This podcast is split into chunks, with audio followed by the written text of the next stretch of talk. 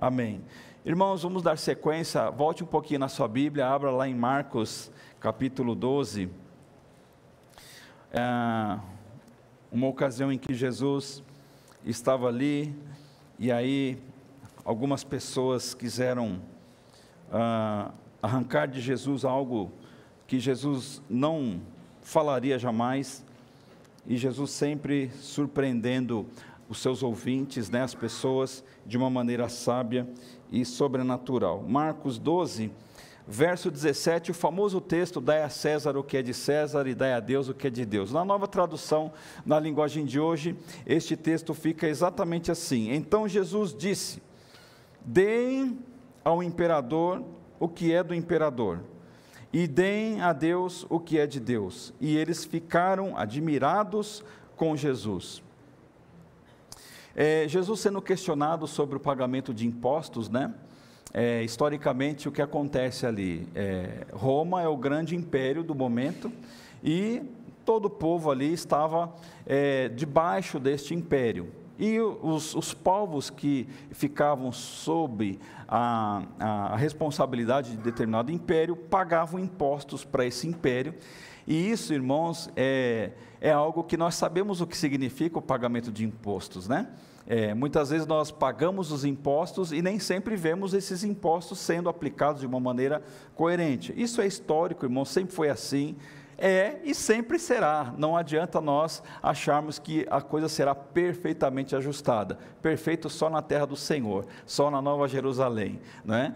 Mas o que, que acontece? Jesus pede uma moeda. E o que, que ele encontra na moeda? A face de César. Né? o desenho da, da, do rosto de César. E Jesus fala assim: olha, deem a César o que é dele. Não tá, o, o desenho na moeda não é de César, então entregue a ele, mas deem a Deus o que é de Deus. Irmãos, há muitos anos atrás eu ouvi uma, uma analogia sobre esse texto por uma pessoa que eu nem me lembro quem foi, mas eu até anotei isso na minha Bíblia. E essa pessoa diz o seguinte: olha, na moeda estava o desenho de César. Então era de César aquela moeda. Então era para César que deveria ser entregue. Em nós, irmãos, está a imagem de Deus. E é para Deus que nós devemos ser e nos entregar. Quando a gente fala de dízimo e oferta, nós não falamos de troca, de negócio, de nada disso. Nós falamos em um ato de adoração, em um ato de consagração. Em um ato, queridos irmãos, que nós fazemos de coração, voluntariamente, sem a imposição disso ou daquilo, sem aquelas palavras ou mensagens em que é, faça isso porque Deus vai fazer isso em você, ainda que Ele faça, mas nós fazemos porque Ele nos deu, porque Ele nos ama, porque Ele é, foi à cruz do Calvário morrer por, no, por, nós, e assim é que nós é, contribuímos com o Senhor. Então, meu irmão, minha irmã, você que nos ouve aí, né, faça disso um propósito na sua vida. Quem sabe você tem aí retido aquilo que Deus tem falado para você, né, contribuir. Existem pessoas, irmãos, que passam necessidades que a gente às vezes nem tem ideia né? pessoas que não estão conseguindo pagar suas contas. De repente você vai ser procurado por alguém, olha, vamos ajudar tal família, vamos fazer isso aquilo. Seja generoso, né? Deus ele faz abundar, né? Onde não existe recurso. Então faça parte disso. Evidentemente, se você pode, né? Então você que está aqui na igreja, se quiser ir lá no fundo, colocar na urna, né? No seu dízimo e a sua oferta. Você que está nos assistindo se quiser fazer isso pelo, pela transferência bancária, né, Banco Bradesco e tudo mais, aí tem os dados da conta da igreja na sua tela. E assim, queridos, nós vamos participando do reino de Deus. Neste final de ano nós temos aí um compromisso assumido com as crianças, né? Muitos irmãos já fizeram aí as suas contribuições, quero agradecer a Deus pela é, generosidade das pessoas que já fizeram a sua contribuição. E por esta razão, irmão, se você antes de ir embora passar na primeira sala ali embaixo, você vai ver uma montanha de, de pacotes de é, coisas que foram embrulhadas para que este evento é, possa acontecer. Então vá lá e dê uma olhada para você ver a materialização da fé das pessoas. Aquilo é uma forma de materializarmos a nossa fé e a nossa generosidade. Então você pode passar lá, olhar e você vai ficar impressionado, irmãos, da quantidade de coisas que nós temos lá já preparadas para no próximo sábado, então, no outro, não no próximo, no outro sábado, dia, dia 19 de dezembro, né, esse evento vai acontecer. Claro que ali está parcial, né, vai chegar mais coisas ainda, mas, irmãos, eu quero agradecer a Deus por todas as ações que a nossa igreja tem feito. Amém? Deus abençoe. Irmãos, nós vamos orar uns pelos outros, tá? Vamos aproveitar aqui, unir as orações agradecer pelos dízimos, pelas ofertas, mas também orar pelas pessoas, pelas famílias. Irmãos, são muitas as causas, muitos os pedidos. Talvez pessoas estão aqui é, pedindo no chat, né? É, há um delay muitas vezes entre o que a gente está aqui e o que a pessoa está escrevendo. Mas se você tem algum pedido de oração e você quiser, por exemplo, que o Ministério de Intercessão ore por esta causa, entre no chat. Pode ser agora, daqui a pouco escreva: peço oração pela minha família, peço oração por uma porta de emprego. No chat que eu falo no YouTube, né? Peço oração por tal causa, né? Tem um problema assim assado. E você então é, tenha certeza que as irmãs elas organizam, levam lá para a reunião de oração que é toda segunda-feira, é, via online. E os irmãos então intercedem, louvam a Deus, dêem uma palavra lá e coloca o seu pedido nas mãos do Senhor. Irmãos, nunca deixe de crer e de confiar no poder que Deus tem em operar aquilo que você queira. Pode ser que Ele não te responda hoje, amanhã, mês que vem, o ano que vem. E pode ser também que Ele nunca responda a sua oração. Você já pensou nessa possibilidade? Aí você fala assim: Puxa, pastor, que triste, mas continue crendo. A sua vida não depende dessa resposta. A sua vida depende daquilo que Jesus fez na cruz. É claro, queridos, que como irmãos, como amigos, nós gostaríamos que Deus respondesse todas as nossas orações, mas é o Espírito que intercede por nós. Muitas vezes nós pedimos coisas que não são devidas, a própria Bíblia nos dá essa orientação. Muitas vezes a Bíblia, a Bíblia não é considerada nessa área da oração. Nós oramos, oramos, oramos e impomos isto como um, um desejo que sem o qual as coisas não podem acontecer. Desvincule disso. E quando nós descansamos, irmãos, quando nós desvinculamos a nossa expectativa do tempo que Deus responde, nós vivemos bem. Nós não vivemos preso àquela necessidade que muitas vezes nós estamos passando, ainda que ela seja a mais, a mais nobre que você possa imaginar. Mas eu estou orando, pastor, pela cura da minha família, pela cura da, da pessoa tal.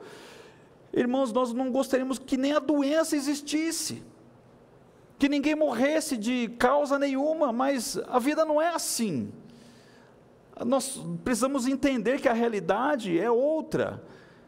Mas o que, que acontece, irmãos? Quando nós oramos, nós conseguimos ouvir a voz do Espírito. E isso já é uma, uma dádiva, já é uma bênção. Nós discernirmos o que Deus está orientando. Né? Mas persista na sua oração. Batei, batei e abrir-se-vos-á. Né? Peça bata. Jesus ele nos dá a dica de como a oração deve ser feita, com muita persistência. E é assim que a gente tem que fazer. Então, se você tem um pedido de oração, oro, né, o Aleph me procurou ali antes do culto. Ore por ele, irmãos, está aí fazendo um tratamento, né, de saúde, requer oração. Eu agradeço a Deus, irmãos, há duas semanas atrás eu eu fui cortar um pé de banana e eu passei o facão na mão e fui para o hospital, levei pontos. Graças a Deus, irmãos, Deus ele fez é, a recuperação tranquila e estou tranquilo aqui, graças a Deus. Por por isso eu não estive na igreja há dois domingos atrás e essa foi uma, a razão. E, queridos, vamos orar pelas famílias. Muitos pedidos que eu observo nos grupos têm relação com a família. Às vezes é uma pessoa que está em depressão, às vezes é uma pessoa que está desempregada, né? O Covid né, tem sido uma causa de pedidos de oração.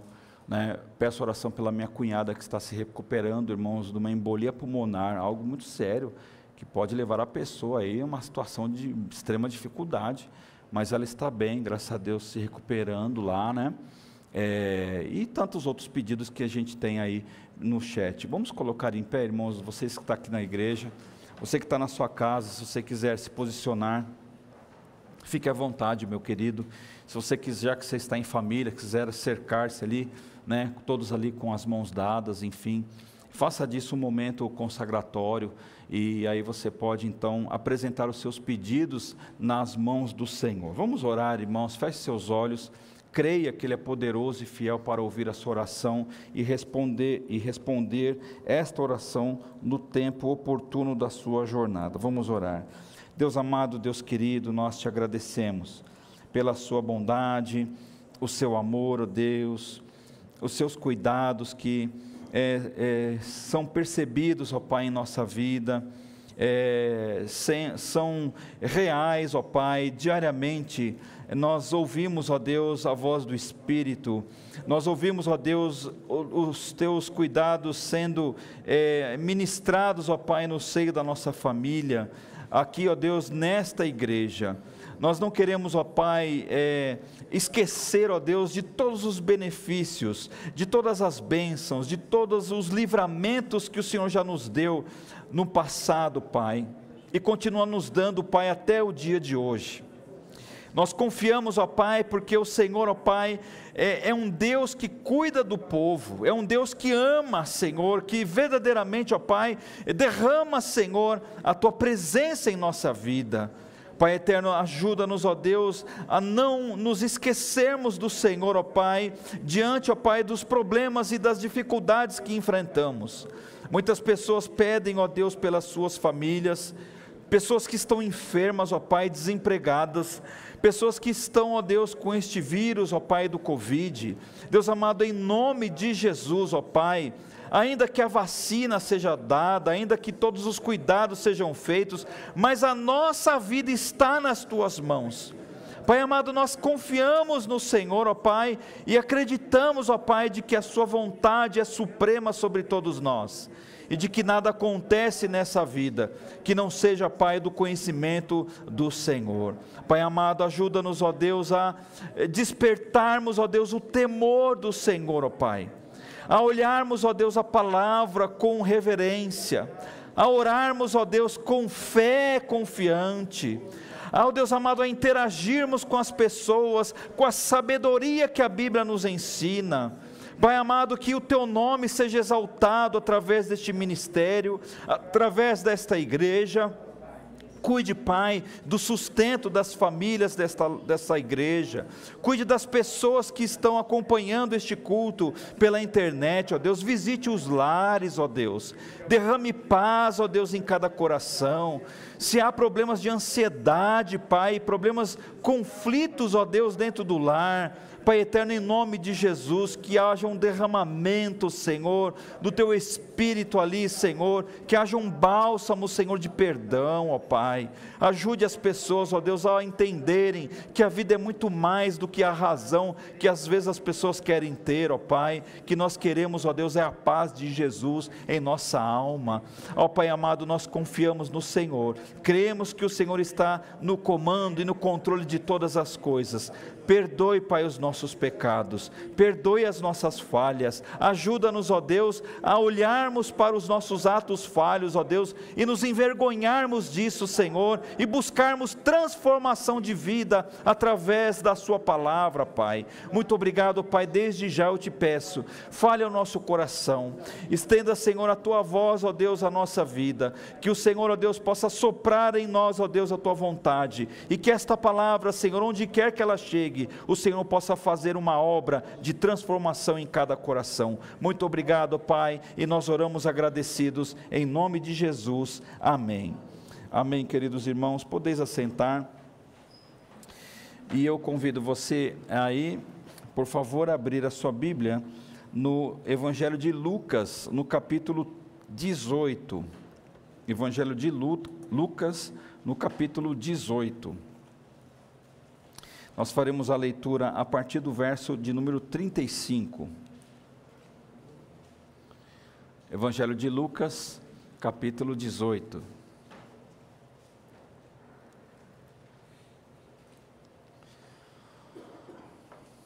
E o tema da mensagem de hoje, queridos irmãos e irmãs, quando tudo parece perdido, né? Se precisamos ou se temos no coração o desejo de falarmos sobre esperança, nós precisamos de falar de coisas que vão requerer de nós esperança, justamente isso, né? Lucas 18, a partir do verso 35, esse texto diz assim: Jesus já estava chegando perto da cidade de Jericó. Acontece que um cego estava sentado na beira do caminho, pedindo esmola. Quando ouviu a multidão passando, ele perguntou o que era aquilo. É Jesus de Nazaré que está passando, responderam.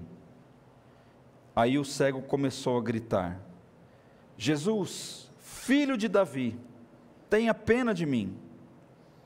As pessoas que iam à frente o repreenderam e mandaram que ele calasse a boca. Mas ele gritava ainda mais: Filho de Davi, tenha pena de mim. Jesus parou e mandou que trouxessem o cego. Quando ele chegou perto, Jesus perguntou: O que é que você quer que eu faça? Senhor, eu quero ver de novo. Respondeu ele. Então Jesus disse: Veja, você está curado porque teve fé. No mesmo instante, o homem começou a ver e, dando glória a Deus, foi seguindo Jesus. E todos os que viram isso começaram a louvar a Deus. Amém? Que história maravilhosa, não é verdade? A história da cura de um homem que ah, recobrou o seu ânimo e o resultado foi que então ele se alegrou de tal maneira, queridos, que ele louvava e glorificava o nome de Deus. Ah, uma das forças mais poderosas, irmãos, de cada um de nós, do homem, da humanidade, é a esperança. Isso é talvez seja mais forte do que uma, uma grande bomba uma pessoa que tem esperança, uma pessoa que confia, uma pessoa que não perde o seu ânimo, que está com seus olhos é, fixos naquele que é o autor e consumador da nossa fé, é uma pessoa, queridos, que não há, digamos, é, limites para que ela então possa ser usada por Deus nesta terra. Portanto, queridos, nessa parte inicial, a esperança é uma força talvez uma das forças mais poderosas que nós temos e que muitas vezes, de uma forma assim, até é, numa certa ignorância aceitável, as pessoas não entendem o poder da esperança em si mesmas.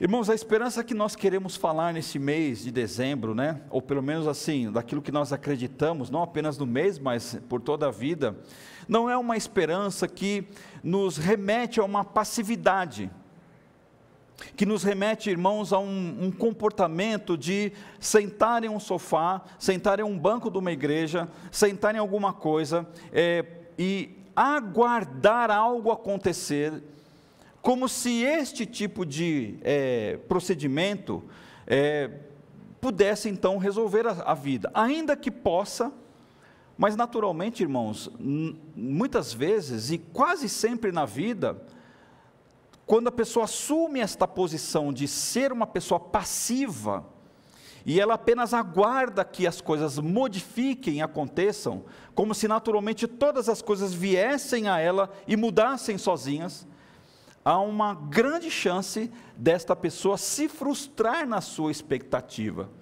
Porque quase sempre as coisas acontecem diferentemente daquilo que nós imaginamos.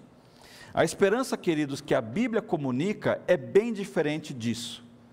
A esperança que a Bíblia é, nos ensina é, é aquela pessoa que se movimenta em razão de alguma coisa e que se move em direção a alguma coisa e que faz da sua vida, queridos, deste movimento uma prática, uma rotina no seu coração, na sua vida diária. A esperança que nós aprendemos na Bíblia, e eu digo isso porque eu tenho esta leitura da palavra, Quando o Espírito Santo habita em nós, passa a habitar em nós no processo da conversão, quando nós somos visitados por Deus, então nós levantamos a mão, aceitamos a Jesus, nos arrependemos dos pecados, cremos nele como único Senhor e Salvador, e assim nós começamos a nossa caminhada cristã. Quando este momento acontece, o Espírito que vem nos habitar, então ele começa a mover o nosso coração, a mover a nossa mente, queridos irmãos, e colocar a nossa vida em um determinado ritmo e movimento. Eu gostava muito, queridos, de uma ilustração né, que o pastor Luiz Rossi utilizava, que Deus tem o seu ritmo. Eu não sei se eu vou representar exatamente aquilo que ele falava, mas o pensamento é este: que Deus tem um ritmo de caminhada e nós precisamos aprender a caminhar nesta marcha, a entender o ritmo dos passos de Deus, e eu preciso então andar de acordo com este ritmo. A nossa vida, queridos irmãos, precisa acompanhar os passos de Jesus no mesmo ritmo, na mesma intensidade. Nós não podemos querer acelerar o que Deus precisa fazer e nós não podemos, irmãos, nos é, colocar de muita retaguarda. Nós não podemos nos distanciar, nós somos colados com Jesus. Então a Bíblia nos ensina, queridos, que esta esperança que recebemos da parte de Deus é uma esperança que nos coloca em um movimento. A esperança do verbo esperançar e não do verbo esperar. A esperança que nos faz, queridos irmãos, olharmos para as coisas e acreditarmos pelo poder de Deus que habita em nós e fazermos com que essas coisas aconteçam. Você veja, no, no dicionário há uma definição até que bonita de, do que é esperança. Sentimento de quem vê como possível a, realiza, é, a realização daquilo que deseja confiança em coisa boa, fé. Então o dicionário faz essa, essa perfumaria, né? esta poesia a respeito da palavra esperança. Embora a definição do dicionário seja bonita e até correta, por que não dizer? Mas a Bíblia vai além disso. A Bíblia ela não se limita ao fato de que a esperança é um sentimento, conforme o dicionário, é um sentimento de quem vê como possível a realização daquilo que deseja. Por que eu digo isso, irmãos? Porque nem tudo aquilo que se deseja acontece. Sim ou não? Sim. Aliás, um monte de coisa, não é verdade?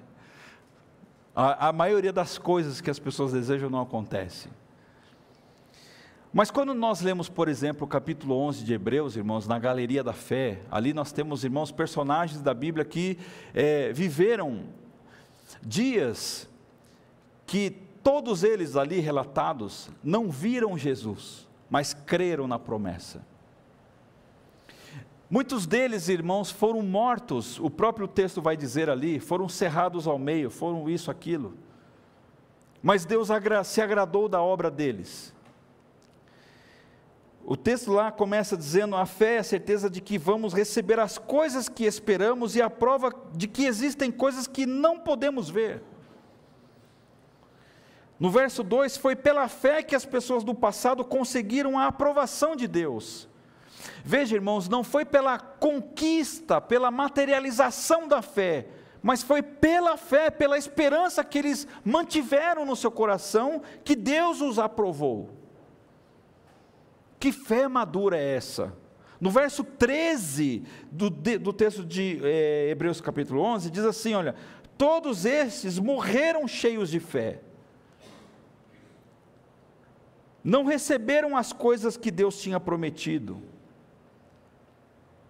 mas as viram de longe e ficaram contentes por causa delas e declararam que eram estrangeiros refugiados de passagem por este mundo. Irmãos, o simples fato deles creram, porque eles creram, porque eles viram de longe. O texto diz que eles morreram cheios de fé, mas eles ficaram contentes, mesmo em não recebendo aquilo que eles esperavam. Sabe por quê, queridos, que eles são considerados heróis da fé? Porque eles viveram uma fé saudável, a esperança real que o Espírito concede àqueles que assim vivem. Eles entenderam que a vida é feita de coisas visíveis, mas também de coisas invisíveis. Existem percepções na nossa vida, na nossa rotina, que nós não tocamos, nós não pegamos com as mãos, mas elas estão aqui, ou elas estão lá sendo preparadas pelo Senhor. E a nossa vida, queridos irmãos, não é apenas é, tocar e fazer e realizar e conquistar e viajar e conhecer e assim por diante. A nossa expectativa nesta terra tem um certo limite, mas porque eles viveram crendo naquilo que eles não viam, é porque eles se alegravam. Eles viveram, queridos irmãos, neste mundo como peregrinos, não criaram raízes, não estabeleceram esta terra como a terra definitiva, não lançaram, irmãos, a, a âncora da sua embarcação no porto desta terra, porque sabiam que o mundo invisível era o lugar que eles deveriam chegar, assim como nós, a Nova Jerusalém, a terra, a nossa pátria verdadeira, que está sendo preparada, Jesus mesmo disse, né, Evangelho de João capítulo 14, eu vou, mas eu vou preparar uma casa para vocês. Para onde eu vou agora, vocês não vão poder ir, mas eu, a casa de vocês está lá. Está sendo preparada. Eu já falei para Deus, eu falei assim, Senhor, a minha casa pode ser uma casa assim, mas tem que ter um jipe e uma moto, para eu poder andar nas das montanhas ali do céu. Eu não sei se vai ser assim, no meu jeito lúdico de ver o céu. Mas eu sei que a minha casa, irmãos, está lá, na glória. Eu não sei o dia que Deus vai é, me entregar a chave da porta da minha, do meu casebre espiritual. Mas eu sei que um dia eu receberei do Senhor a chave definitiva desta casa, dessa morada eterna. Eles confiaram, queridos irmãos, na voz que os chamava. Devemos ter os olhos fixos em Jesus, assim como eles creram em Deus, os nossos olhos precisam estar em Cristo.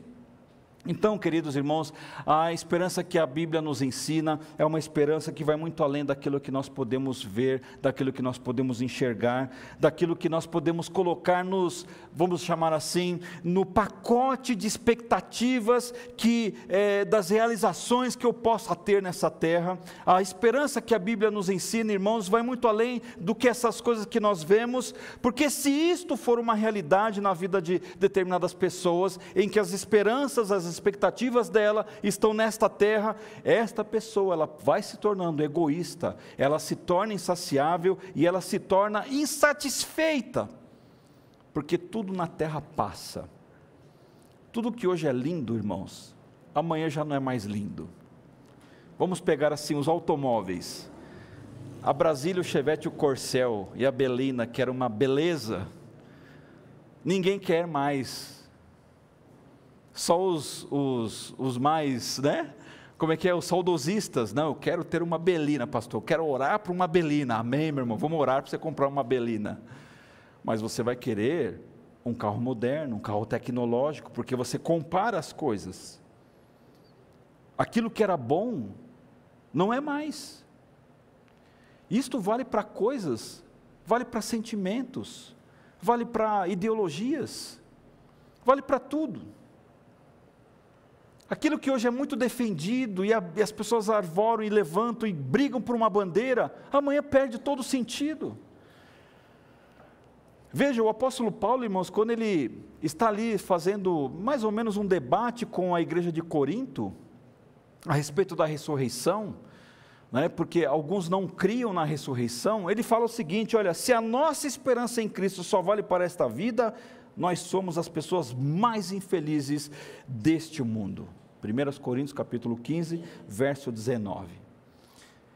Esta é uma mensagem, queridos, que nós precisamos olhar e prestar atenção, em que a nossa expectativa, ainda que ela possa ser realizada, e eu oro por você, para que você realize os seus sonhos aqui neste mundo, Deus não, não nos fez, irmãos, como peregrinos apenas para passarmos é, sem absolutamente nenhuma realização. O próprio fato de estarmos aqui na igreja, usarmos um microfone, usarmos um equipamento eletrônico, você está aí sentado com tênis nos seus pés, enfim, é, com qualquer coisa que você tem na sua casa, faz parte da natureza de nós conquistarmos coisas. Mas em nome de Jesus, querido irmão, desfrute das coisas e não se torne escravo delas. Faça disso uma meta da sua vida. Por outro lado, queridos, se a esperança é algo que nos leva a, a viver uma vida além daquilo que nós enxergamos, a falta da esperança, irmãos, pode se assemelhar, por exemplo, pensando um pouquinho sobre o assunto, em um veneno que você coloca no pé de uma árvore qualquer.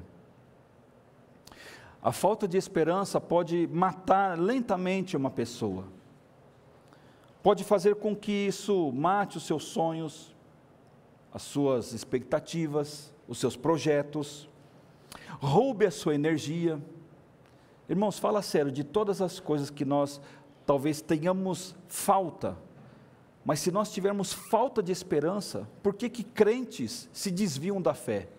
Se desviam do caminho? Justamente porque uma das razões é a falta de esperança, a perda da sua fé, aquilo que se desconecta da eternidade. Uma vez que se desconectamos, nós perdemos a possibilidade de uma série de outras coisas. E assim nós vamos sofrendo. A falta de esperança, irmãos, também, para nós passarmos aqui para o texto. Talvez seja uma das armadilhas mais disfarçadas para outros agravos nossa, na nossa mente e nos nossos sentimentos. A falta de esperança pode ser que, não que seja, mas pode ser que, seja um caminho fácil para uma pessoa, por exemplo, entrar num processo de depressão. Pode ser que a pessoa possa é, viver um custo alto de problemas emocionais, justamente pela falta de esperança. Quando não se acredita que as coisas podem mudar quando não se, é, se criam raízes sobre a rocha que nos é, é apresentada, que se chama Jesus. E o mais interessante, irmãos, que a falta de esperança parece uma coisa antagônica, mas é uma crença também. Uma pessoa que vive desesperançada, ela, é, ela desenvolve uma crença de desesperança. Ela acredita que as coisas não acontecem. Você conhece alguém assim? Você conhece pessoas que já se tornaram céticas, já não acreditam no milagre, não acreditam no poder do Espírito, desacreditam na mensagem do Evangelho? Quantas pessoas nós conhecemos, irmãos, que estão vivendo este dilema é, é, espiritual na sua vida, em que passaram e adotaram a desesperança, a falta de esperança, como uma crença a ser colocada na sua vida. E ela adotou um racionalismo que é irracional. Mas uma das coisas mais extraordinárias que nós aprendemos na Bíblia, irmãos e irmãs, é que Deus ele é especializado em transformar coisas, transformar o caos em vida, transformar coisas que são impossíveis em coisas possíveis. Por exemplo, eu vou citar algumas delas. Você que lê bastante a Bíblia, sabe, de, temos várias histórias ali. Quando Moisés saiu do Egito, ele estava já no começo da sua caminhada, ele se deparou ali com o Mar Vermelho. Só que eles não tinham para onde ir. E quando eles olham para trás, quem é que vinha? O faraó e os seus exércitos, cavalos e tal. Estava lá um povo que não era um povo bélico, era um povo que saiu com as coisas e tal, mas estava ali e entre o exército. Irmãos, talvez se estivéssemos ali naquele momento, nós estaríamos tremendo de medo. E agora, para onde eu vou? Mas Deus não resolveu o problema, irmãos. Moisés, toca no mar. E o mar, o que aconteceu? Se abriu. Quando Daniel e seus amigos foram parar na Babilônia, e foram passar a vida lá na Babilônia, cativos, é, eles foram lançados numa fornalha de, de fogo ardente. Já não estavam vivendo na sua terra. Chegaram na Babilônia e ainda foram lançados na fornalha. Mas continuaram crendo, irmãos. quando Daniel foi elevado a um, a um dos postos mais elevados de governo na, na Babilônia, pela fé deste homem, ele foi lançado na cova dos leões, mas continuou crendo. O pastor Elson pregou aqui na quarta-feira sobre Jó, não é isso? Irmão, Jó é um exemplo de alguém que tinha tudo, perdeu tudo, mas permaneceu na sua esperança. E assim, irmãos, nós poderíamos citar outros casos. Eu anotei aqui, por exemplo, Esther, uma moça dentre tantas outras moças que estava ali no reino da Pérsia ali e tal. De repente essa menina, queridos, que era quase que uma adolescente, se torna rainha e é usado por Deus para libertar o seu próprio povo. Então veja, irmãos, Deus ele é especialista em resolver coisas. Mas um detalhe que nós temos, por exemplo, na história de Moisés, e aí também temos lá a história de José do Egito. Um menino, irmãos, puro, que teve sonhos, e que foi rejeitado e abandonado pelos seus próprios irmãos, lançado numa cisterna, vendido como um escravo. Chegando no Egito, ele é preso injustamente acusado de um crime que ele não cometeu. Mas ele sai de todo esse embrólio familiar, de toda essa injustiça, e é colocado como também um grande homem ali no Egito. Aliás, o mundo não passa fome porque José é usado por Deus para ser um bom administrador.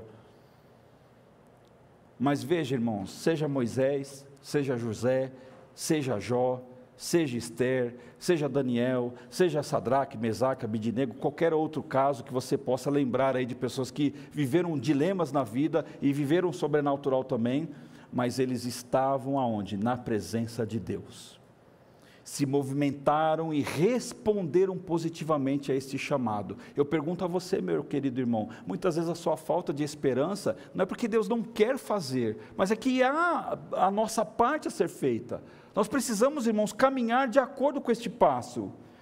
E agora falando do cego. O cego, irmãos, é, veja que, vamos pensar aqui alguns segundos, né? Até o exato momento em que Jesus não estava ali na cidade de Jericó, até o exato momento em que o cego só estava à beira do caminho, se a história do cego para, passasse ali e fosse registrada até aquele momento, possivelmente hoje nós não saberíamos quem seria este cego. Porque ele se tornaria mais um dentre tantos outros que passaram pela existência e a história se apagou e a sua memória foi embora. Porém, queridos, o texto diz que ele teve um encontro com Jesus. Mas a Bíblia fala que ele estava à beira do caminho, pedindo esmolas, dependendo de pessoas. E falando do texto aqui, queridos, muitas vezes existem pessoas que estão exatamente como este cego, ficaram pelo caminho, são dependentes daquilo que alguém possa fazer. Se tornaram, queridos irmãos, transeuntes ou moribundos, digamos melhor. E simplesmente vivem porque têm que viver. Eu comentava com a minha esposa, com a Rafa em casa hoje. Você, pega a história deste cego, você pega a história daquele aleijado que estava na porta do templo quando Pedro e João entraram. Pessoas, irmãos, que viviam porque não morreram. Parece uma coisa engraçada dizer. Mas imagina você, é, no, no, lugar daquele aleijado, por exemplo, ser transportado para um lugar, ficar o dia inteiro, em que você tem necessidades fisiológicas a serem atendidas e você dependesse 100% de alguém. Este cego, irmãos, ele representa esse tipo de gente que desistiu das coisas, talvez ali, ou então está vivendo numa situação que a vida conduziu para ela. Eu me recordo, queridos, quando eu fiquei desempregado há muitos anos atrás, e eu, eu posso dizer isso de coração, eu nunca fui preguiçoso para trabalhar, nunca fui. Só que a vida me colocou na condição de desempregado. E, e você viver na dependência de alguém, de pessoas que você nem conhece, irmãos, é uma prova de fé. É preciso estabelecer uma esperança, talvez muito mais acima da média normal, para que você não fique pinado na sua mente. Porque existem coisas que dependem de você, mas você não consegue fazer. Talvez o cego represente isso aqui. De momentos na vida, queridos irmãos, que nós não podemos oferecer porque nós não temos. E ficamos apenas na expectativa das coisas que acontecem. Mas o que, que nós aprendemos, irmãos, na história deste homem, que foi um homem de fé? No verso 36 a Bíblia fala assim: olha, quando ouviu a multidão passando, ele perguntou o que era aquilo. É Jesus de Nazaré que está passando, responderam. Aí o cego começou a gritar: Jesus, filho de Davi, tenha pena de mim. Irmãos, eh, pegando agora uma, uma analogia com o tema do, do dia, né? Quando tudo parece perdido, né? Jesus sempre nos proporciona ou nos proporcionará uma oportunidade de mudança, sempre. Amém? Sempre isso vai acontecer. Sempre que Jesus for é, acionado, ele pode mudar da água para o vinho, literalmente falando. Esta é uma das coisas, irmãos, das passagens da Bíblia que nos ensina muito sobre analisarmos o comportamento humano.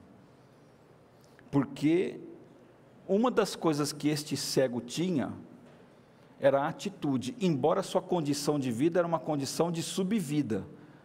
Mas nós não podemos negar o fato de que este homem era um homem de atitude, ou pelo menos foi neste momento. Tudo começou, irmãos, por causa da curiosidade que ele é, é, despertou em si. Tudo começa, irmãos, quando nós temos interesse nas coisas. As coisas acontecem na vida, a esperança que Deus vem nos preencher também parte deste nosso interesse. Quantas aqui são as mães, ou os maridos, ou as esposas, que sabem aquelas pessoas que vivem em casa, pessoas que já adotaram uma vida passiva, que não despertam mais interesse por absolutamente nada no reino de Deus, e que estão paralisados pelo caminho, e que, fora isso, criticam aqueles que o fazem. Irmãos, se é uma coisa que nós aprendemos na caminhada, pelo tempo de jornada, é não dar ouvidos a esse tipo de coisa.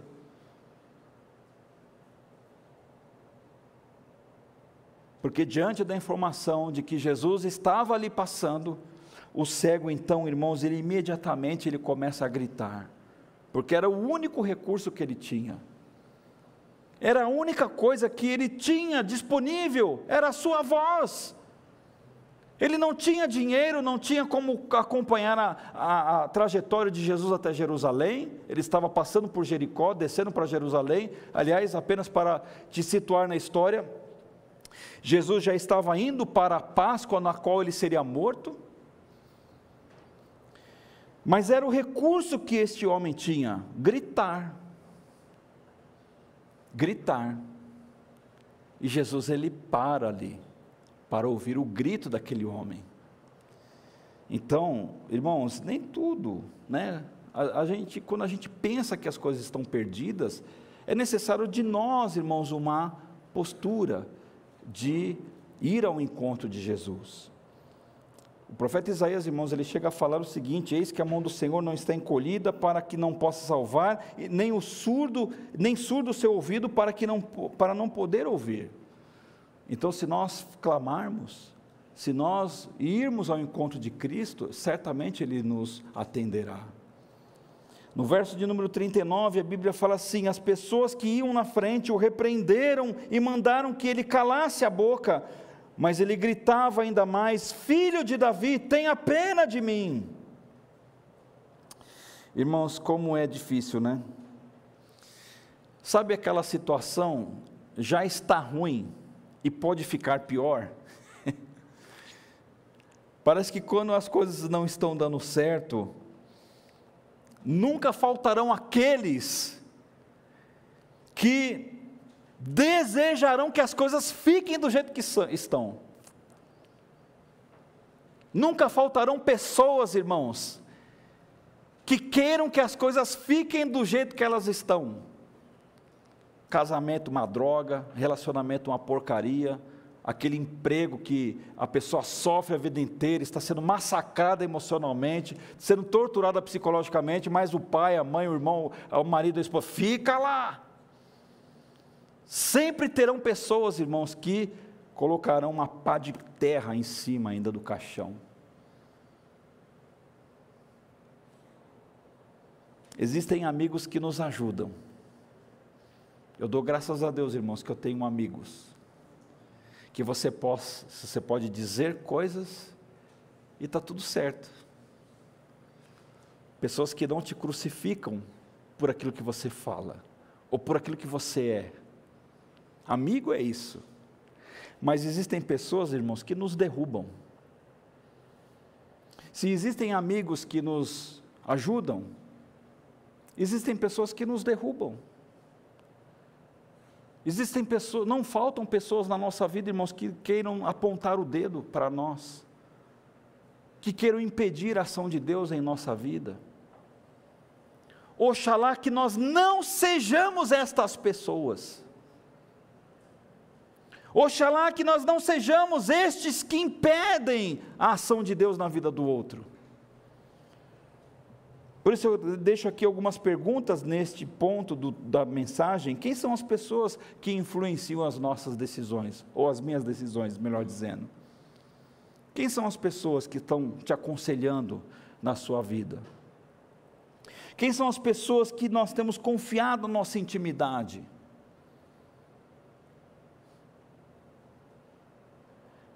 Se nós fizermos, irmãos, uma, retro, eh, uma, retrospectiva, né? agora é moda, no final do ano sempre tem uma retrospectiva daqui e dali. Irmãos, olha, você quer ficar doente, assista a retrospectiva de 2020.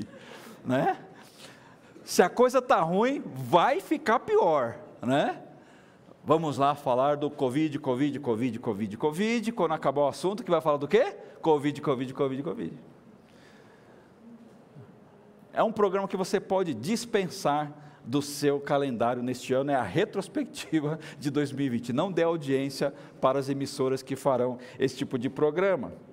Irmãos, mas no entanto, né, se nós fizermos uma retrospectiva do quanto nós crescemos ou do quanto nós retrocedemos, quem são as pessoas que ah, participaram desses processos em nossa vida? Irmãos, num outro sentido, isso é importante. Sempre teremos pessoas, sempre teremos pessoas que pensam que estão ajudando Deus a fazer algo. Mas uma coisa é o que as pessoas fazem ou falam em nome de Deus, outra coisa é que realmente Deus fala e faz. Bom seria que essas coisas sempre estivessem alinhadas. Aqueles que falam e fazem em nome de Deus estivesse 100% alinhado com aquilo que realmente Deus queira fazer ou falar. Mas nem sempre é assim.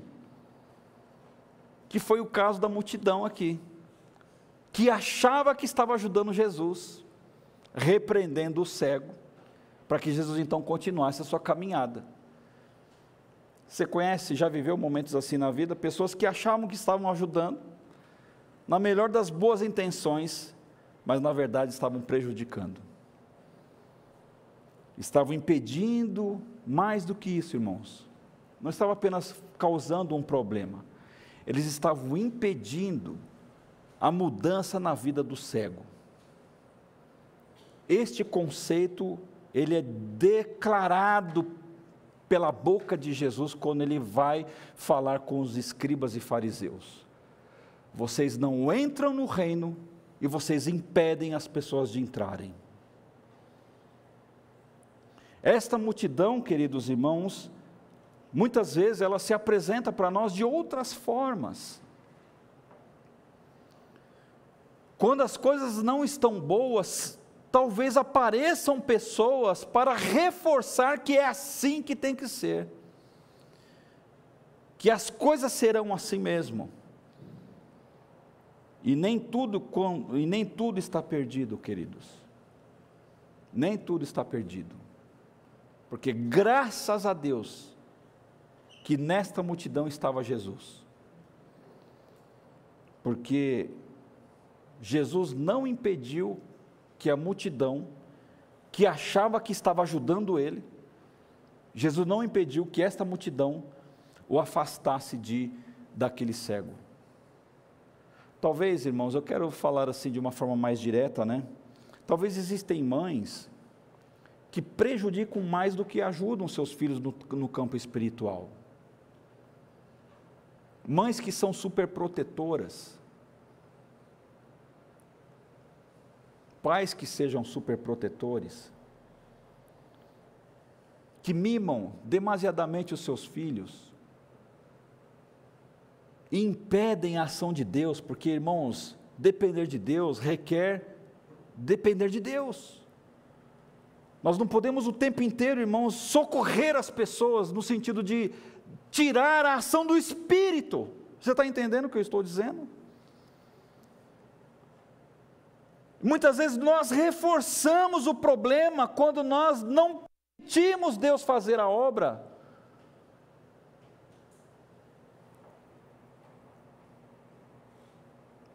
Mas Jesus, irmãos, ele estava lá na multidão. E ele então não deu ouvidos para aquilo que as pessoas estavam fazendo com o cego. Porque Jesus foi até aquele rapaz. E no último, no último ponto aqui, queridos, eu quero dizer o seguinte: olha, no verso 40, vamos ler aqui, 40, 41, 42, diz assim: Jesus parou e mandou que trouxessem o cego. Quando ele chegou perto, Jesus perguntou: O que é que você quer que eu faça? Jesus, é, Senhor, eu quero ver de novo. Respondeu ele então, Jesus disse: Veja, você está curado porque teve fé.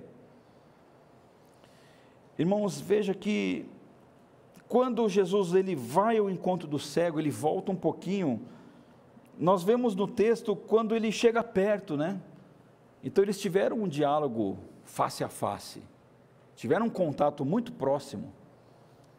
E Jesus então ele pergunta para ele: O que é que você quer, rapaz? E ele fala: Que eu quero ser curado, quero ver de novo. Irmão, Jesus é o único que pode modificar qualquer que seja a nossa realidade. Somente Ele. A Ele seja a honra, a Ele seja a glória, a Ele seja o poder de todas as coisas que acontecem em nossa vida. Ele é o único que tem esse poder de fazer com que as coisas aconteçam. Graças a Deus, irmãos, nós não temos expectativas em homens, em instituições, em autoridades constituídas. Porque todas elas passam, todas elas falham, mas o nosso Cristo não.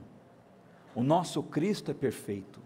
O nosso Cristo sabe executar as coisas de uma forma correta. Ele sabe atender as pessoas da maneira certa. Ele sabe o momento que tudo isso tem que acontecer. E é interessante, irmãos, que Jesus ele faz uma pergunta chave, e essa pergunta, talvez assim, ela deu, uma, ela deu uma ativada na fé daquele cego. O que é que você quer que eu faça? Talvez hoje, irmãos, por lermos o texto uma, duas, três, quatro, cinco, cinquenta vezes, nós chegamos à, à seguinte conclusão: ora, era mais ou menos é, aquilo que ele queria é, ver de novo. Mas por que, que Jesus pergunta o óbvio? Irmão, Jesus ele quer ouvir de nós o que, que a gente quer. Porque esperança, irmãos, tem a ver com objetividade. Se as pessoas não sabem o que elas querem, qualquer coisa serve. Tem um monte de gente solteiro aí que não ora porque não sabe o que quer. É que hoje eu sou casado, vou fazer 30 anos de casado já, né? Rapaz, é quase uma. Eu já passei mais tempo com a minha mulher do que solteiro. Há muito tempo atrás essa conta já, des, já desbalançou, né? Mas se eu fosse solteiro, irmãos, eu estaria orando, Senhor, eu quero uma namorada, eu quero uma noiva. Tem gente que não ora e reclama porque não consegue encontrar uma pessoa. Ou qualquer outra coisa, estou exemplificando aqui, talvez estou dizendo isso aqui porque Deus mandou dizer para alguém aí, não sei também, né? Pode ser que esse seja um recado meio profético para algum jovem, alguma jovem da igreja, né? Você sabe que um dia eu brinquei aqui com o dedo batido no, no, no, no... Aí uma pessoa falou assim, pastor, eu estou com meu dedo machucado aqui. Eu falei, calma, meu irmão, não falei para você não, tá bom? Fique tranquila. Né? Então o fato, queridos irmãos, é que Jesus ele faz essa pergunta-chave. Aí eu pensando nisso, escrevi uma frase. Uma pessoa revela quem de fato, ou quem é de fato, não pelo conhecimento ou intelectualidade que possui, mas pelas respostas que ela dá diante das circunstâncias e oportunidades. Você já parou para pensar, irmãos, como tem gente inteligente, gente com conhecimento, que é tolo, que age como uma criança, que está lá com a sua idade já, mas responde como um menino ou como uma menina. Irmãos, nós revelamos quem nós somos de acordo com as respostas que a gente dá diante das circunstâncias da vida. E o homem, irmãos, este cego, ele dá uma resposta objetiva. É que cego não, não vê, né? Mas eu imaginei ele olhando assim para Jesus, assim, tentando ver onde Jesus dava voz, né? Eu falei assim, que eu veja de novo. Que eu veja de novo. O que é que você quer que Jesus faça por você? A sua esperança é ativada quando ele faz essas perguntas. E qual foi a resposta que o cego deu à multidão? Quando esta tentou impedi-lo de aproximar de Jesus. Veja que o cego, ele dá duas respostas aqui, se você reparou esse detalhe no texto. Ele responde para a multidão de um jeito, mas responde para Jesus de outro jeito. Aqueles que tentaram impedir o cego de se aproximarem de Jesus, o que, que o cego faz? Ele continua gritando. Ele não se acanha diante de tantas pessoas Irmãos, quantidade não significa nada. O significado da nossa esperança é pura convicção. Nem, nem sempre a maioria tem a razão. Aliás, quase sempre a maioria não tem razão. E faz todo sentido, muitas vezes, é, remar contra a maré. Mas qual foi a resposta que é, o cego deu a Jesus? Senhor, eu quero ver. Irmãos, uma outra coisa aqui que nós pensamos no texto. Você sabe, eu acredito, sinceramente, que o cego viu Jesus antes de enxergar. Não no sentido físico, mas ele viu Jesus no seu coração, na sua alma no centro da sua vontade. Irmãos, este cego nos dá uma lição de esperança. É quando ele viu o seu milagre, ele viu Jesus antes do milagre acontecer, porque ele creu em Cristo. E muitas vezes, irmãos, quantas pessoas esperam que as coisas aconteçam, que elas se ajustem de determinadas formas, para que então ela possa executar e fazer as coisas, mas o cego, queridos irmãos, ele vive o milagre do contato com Cristo antes dele ver com seus olhos. E Jesus sempre vai nos perguntar algo similar: o que quer que eu faça por você? E eu digo: cuidado com a sua resposta, porque são as respostas que revelam o conteúdo da nossa fé. São as respostas que nós damos para Deus que revela o que está em nós. Um bom profissional de qualquer área, irmãos, é um camarada, uma pessoa que sabe fazer boas perguntas, porque é a partir das respostas que as pessoas dão é que ele sabe o que decisão ele precisa tomar. Não é pelas habilidades que as pessoas têm, não é pelo conhecimento, muitas vezes intelectual, que as pessoas dizem que têm, mas é pelas atitudes, pelas respostas. E o que ele faz? Sempre será feito unicamente e exclusivamente para a glória de Deus. Porque no verso 43, quando eu falo ele, ele, no mesmo instante o homem começou a ver e dando glória a Deus, foi seguindo Jesus, e todos os que viram isso começaram a louvar a Deus. Então, irmãos, é o milagre, ele acontece, e eu creio nisso, mas sempre acontecerá para a glória de Deus. Amém? Amém. Nunca poderemos dizer que o milagre aconteceu porque nós oramos, porque nós fizemos isso ou aquilo, mas é porque ele sempre fez, porque a glória é dele, e é assim que as coisas devem acontecer. Então eu concluo dizendo, irmãos, que quando nós depositamos a nossa esperança em Jesus, ainda que os nossos olhos não consigam enxergar o que ele está fazendo, nós devemos permanecer firmes e constantes na presença dele. Amém? Nós vamos orar nesta hora e eu quero é, também estender aí aos que estão em casa, coloquem-se nas mãos de Deus, não é? Queridos, a nossa esperança não está, não está nessas coisas da vida, ainda que elas sejam boas, é, em certo sentido, mas a nossa esperança está no Cristo ressurreto para sempre e amém. Então, quando tudo estiver perdido, olhe para Ele. Vamos orar. Deus amado, Deus querido, obrigado, porque o Senhor tem conduzido a nossa vida, tem estado conosco, tem nos ensinado, Pai, a caminhar, ó Deus, em cada momento, em cada fase da nossa existência. Ó Deus eterno, este cego, Pai, o cego Bartimeu, tanto nos inspira, Senhor, porque nós vemos a atitude deste homem, Vemos, ó Pai, o quanto ele lutou, ó Pai.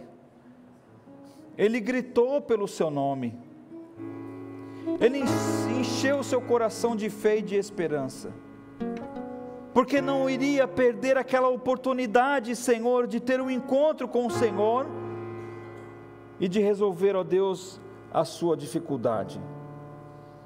Ó Deus eterno, se há pessoas, ó Deus, que se encontrem numa situação assim,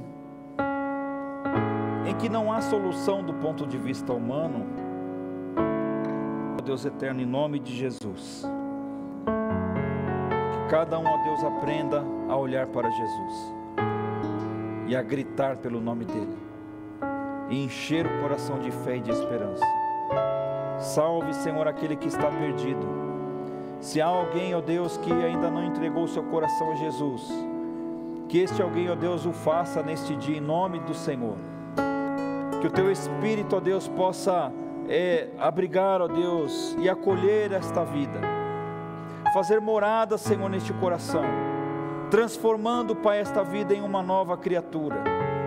Deus eterno, em nome do Senhor Jesus, ó Pai, faça, Senhor, a tua vontade prevalecer, ó Deus, sobre a vontade humana sobre a vontade de Satanás, ó Pai. Repreenda, Senhor, o inimigo, para que ele não tenha legalidade, poder, ó Deus, e autoridade sobre estas vidas, mas que o Senhor, ó Deus, possa visitá-los e possa fazer a obra de transformação, em nome do Senhor Jesus.